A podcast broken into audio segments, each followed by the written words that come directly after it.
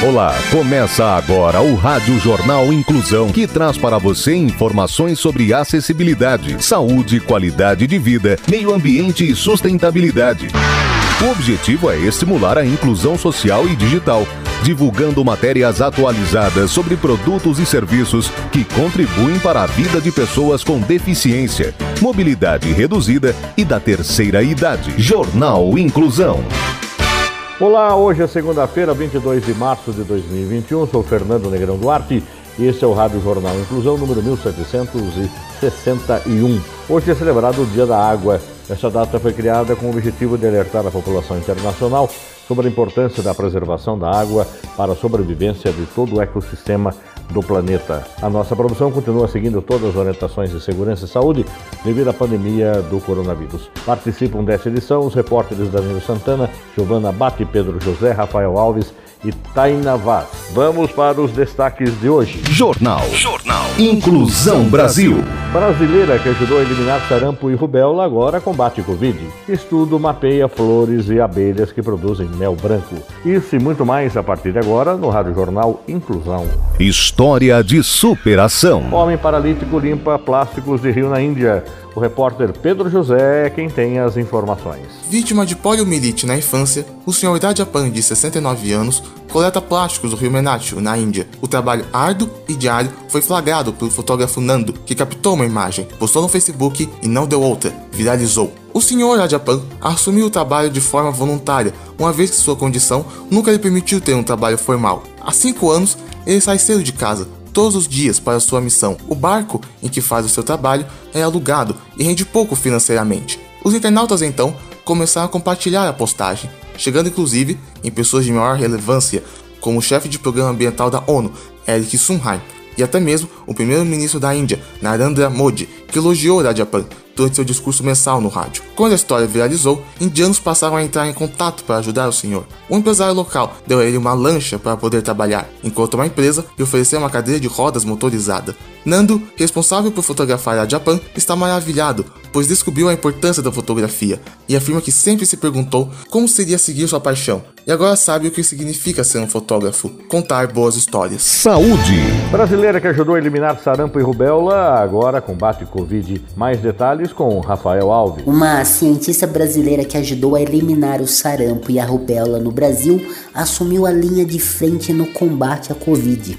A cientista é chefe do laboratório de vírus respiratório e sarampo do Instituto Oswaldo Cruz. O trabalho dela começou em 92, quando o sarampo matava no mundo cerca de 2 milhões e meio de crianças. Marilda Siqueira defende que precisamos ter 95% da população vacinada para conseguirmos sair dessa crise na saúde. Desde o ano passado, Marilda vem capacitando laboratórios em todas as regiões do país para que possam processar exames diagnósticos para a Covid-19. Após um ano de pandemia, a cientista atua com sua equipe em um processo chamado vigilância genômica, que é o trabalho de sequenciamento do genoma do vírus para entender quais linhagens estão se espalhando pelo país e com qual velocidade. Para Marilda, a distribuição de vacinas é um fator primordial e a conscientização da população quanto aos cuidados contra a Covid-19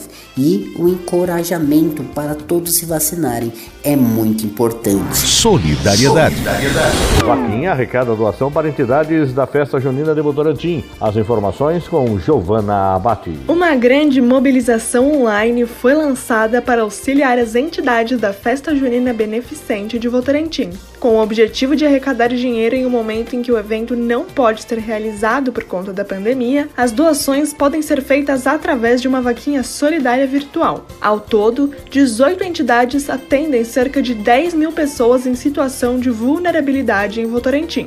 Considerada a maior e mais tradicional festa junina do estado de São Paulo, o evento entraria em sua centésima quinta edição do ano passado, mas precisou ser adiado por conta das restrições impostas pelo novo coronavírus. Além de movimentar a economia local e regional, o evento gera empregos e fomenta ações sociais. Uma das entidades que viu as arrecadações caírem drasticamente durante a pandemia foi a creche São Vicente, atualmente atendendo 70 crianças de 0 a 4 anos. Guilherme Moron, da Viva Entretenimento, organizador da vaquinha, afirma que a base da festa são as entidades, que trabalham incansavelmente para ajudar quem mais precisa. E numa época de dificuldade financeira, esse auxílio é importante. O acesso à vaquinha está disponível no site oficial do evento. E para evitar qualquer tipo de fraude, o endereço é festajuninadevotorantim.com.br. Repetindo, festajuninadevotorantim.com.br. As doações podem ser realizadas até o dia 31 de março pela internet. Ao final, todo o valor vai ser dividido entre as 18 entidades de Votorantim que participam da festa junina beneficente.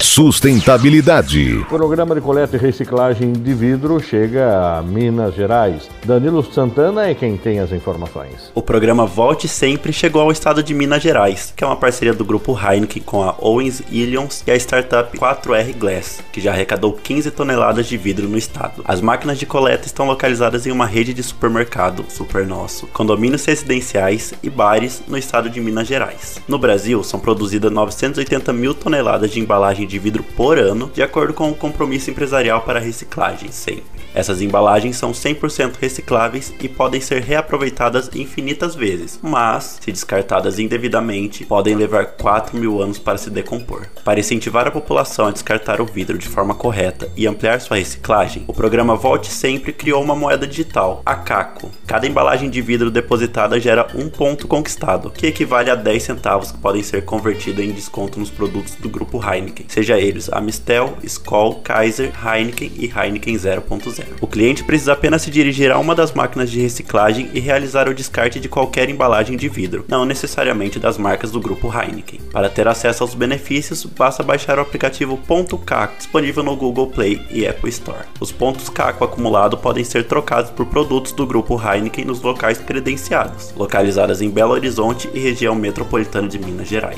Meio Ambiente. Estudo mapeia flores e abelhas que produzem mel branco. Taina Vaz tem mais detalhes. O mel floral, de sabor delicado e de cor específica, são as principais características do mel branco, produzido na região de Cambará do Sul, no Rio Grande do Sul. Um estudo identificou a principal flor fonte desse mel e as diferentes espécies de abelhas nativas, sem ferrão, que produzem mês com as mesmas características. Ela foi liderada pela Secretaria da Agricultura, Pecuária e Desenvolvimento Rural do Estado do Rio Grande do Sul e teve colaboração de pesquisadores da UFSCar, PUC do Rio Grande do Sul e Universidade Luterana do Brasil. Pesquisadores avaliaram os pólens presentes nos méis produzidos por cinco espécies de abelhas nativas sem ferrão. Embora tenham encontrado pólens de 36 espécies de plantas diferentes, em todos os méis avaliados havia grande predominância, acima de 45%, do pólen da espécie Cletra scabra, popularmente conhecida como carne de vaca, o que caracteriza o mel branco como um mel unifloral. Além disso, o estudo identificou Melipona bicolor schenki, uma espécie de abelha nativa mais especializada na coleta de pólen de Cletra scabra, sendo portanto bastante indicada para a produção de mel branco. A identificação das características físico-químicas do mel branco pode auxiliar produtores no manejo das colmeias associadas a áreas de floração específicas e também no aumento do valor agregado do produto. A região pode constituir uma oportunidade para a conservação da flor da espécie Cletra scabra e das espécies de abelhas associadas à sua produção, que se encontram na lista de espécies ameaçadas de extinção do Rio Grande do Sul. Jornal Inclusão Brasil. O Rádio Jornal Inclusão de hoje termina aqui. Você também pode escutar o programa em formato de podcast. Se você quiser entrar em contato com a nossa produção, envie um e-mail para radioniso.br, repetindo radioniso.br ou pelo nosso WhatsApp. O número é 15 99724 3329, repetindo 15 99724 3329. Obrigado pela audiência e até o próximo programa. Termina aqui o Rádio Jornal Inclusão, um projeto de extensão universitária da Agência de Comunicação da Universidade de Sorocaba em parceria com a Cruzeiro FM e o Jornal Inclusão Brasil. Apoio da fisioterapeuta Dariene Rodrigues. Jornalista responsável e apresentador, professor Fernando Negrão Duarte. Reportagens Agência de Comunicação da Uniso. Gravado no Laboratório de Comunicação da Universidade de Sorocaba, com técnica de Douglas Vale. Tenha um bom dia e até a próxima edição. Em instantes, você acompanha o Jornal da Cruzeiro.